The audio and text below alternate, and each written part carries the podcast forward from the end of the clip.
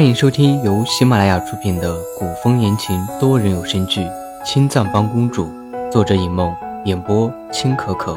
我是高梅糖不甜，饰演吕彻。第十八章，太监总管只觉得一股大力强行将他推出去，是怎么都跪不下来，只得退出御书房。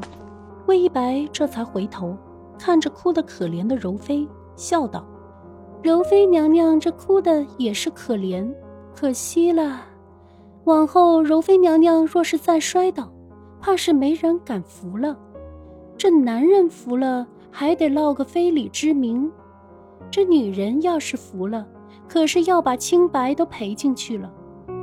柔妃被魏一白这番话说得面红耳赤。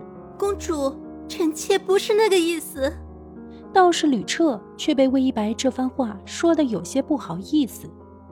显然，魏一白是听到方才柔妃说的“臣妾摔倒的时候，齐王殿下分明是可以躲开的”这句话。若是一般人看见有人跌倒，都会下意识地迎上去扶着，哪里会躲开？齐王也不过是因为看见柔妃要摔倒，才走上前去扶一把，并没有什么大不了的。可能是后来因为流言四起，柔妃才想多了，以为唐繁华是要非礼她，才上前扶她的。看着吕彻的表情已经缓和，柔妃已经猜到吕彻这是要放过唐繁华了。魏一白说的这么中肯，吕彻又格外喜欢这个皇妹，恐怕是不会对唐繁华降罪的。柔妃心思一动。装出一副楚楚可怜的样子，跪在吕彻身边，轻声解释：“皇上，臣妾因为流言的事情，才对齐王殿下有所误会。臣妾，臣妾知道错了。”吕彻以为自己是真的猜中了柔妃的心思，当下轻轻拍了拍柔妃的手背：“知道就好，往后不要想得多了。宫里是非多，你若是有空。”多学些琴棋书画，莫要再去抓那些莫须有的东西。吕彻的话听着轻缓，只有在场的人才能感受到吕彻方才身上散发出来的阴冷气势，让御书房都冷上几分。既然已经无事，魏一白和唐繁华齐齐告退，唐繁华跟着魏一白一路尾随。魏一白猛地停下，皱眉看着故作欣赏风景的唐繁华，不解：“齐王跟着本宫做什么？”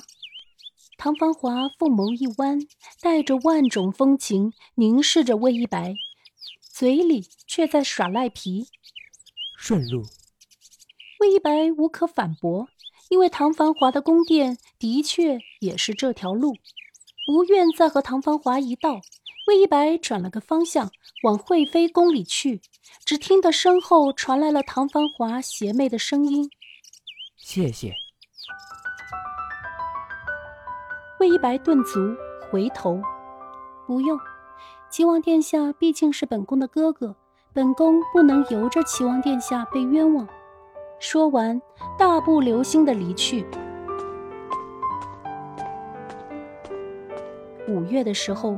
已经有些热了，御书房的布帘换成了竹帘，隐隐透着清凉。吕彻正在屋里与柔妃小酌几杯。上次柔妃在御书房碰伤了胳膊，虽然没能诬陷唐繁华，却重新获得了吕彻的宠爱。正喝着酒，外面的太监总管略有些慌张的进来：“皇上，什么事？”吕彻抬眸。中院的若梅主子，请您去一趟。若梅，吕彻的神色微变，匆匆起身离去。其实前一阵子，吕彻都是在若梅宫里歇息的，只是若梅身子不好，还日日虚弱下来，实在不能承受圣恩。而吕彻又在惠妃那里碰了壁，所以吕彻才又重新宠爱了柔妃。竹院里。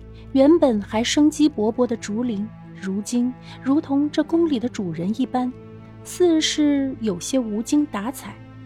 若梅听说吕彻来了，消瘦的小脸才微微有些精神，挣扎着起身。若梅站在床前等着吕彻进屋，只是几日不见，若梅想吕彻想得难受，实在受不了了，这才请吕彻过来一趟。其实若梅也知道，作为皇上要做的事情很多，根本没有时间来看他。可是若梅还是想试试，没想到吕彻居然真的来了。皇上，若梅见了吕彻，开心的眼角都沾上了泪珠。吕彻搂着若梅，手里的若梅几乎没了重量。下次不用下来，乖乖躺在床上。被抱回床上，若梅羞红了脸。臣妾想早点看见皇上。吕彻心里突然有种说不出的感觉，是感动，还是不舍？吕彻也不知道。吕彻捏捏若梅的小鼻头，笑道：“既然这么想朕，怎么不早点让人过去告诉朕？”若梅笑得羞涩，还是旁边的小宫女插了嘴。恭喜皇上有小皇子了！吕彻一惊，皇子！吕彻喜的一把将床上的若梅扑倒。皇子，皇子，朕有皇子了！太好了，若梅，你要什么赏赐？只要朕能给你的。一定通通赏给你。没料到吕彻会这么惊喜，若梅由着吕彻扑倒，也轻笑起来。哼，臣妾只想让皇上多来看看臣妾，臣妾看不见皇上会很想皇上。有件事情，若梅没敢和吕彻说，那就是若梅总觉得自己可能不久于人世。若梅也不知道是为什么。或许是因为有了孩子，容易胡思乱想。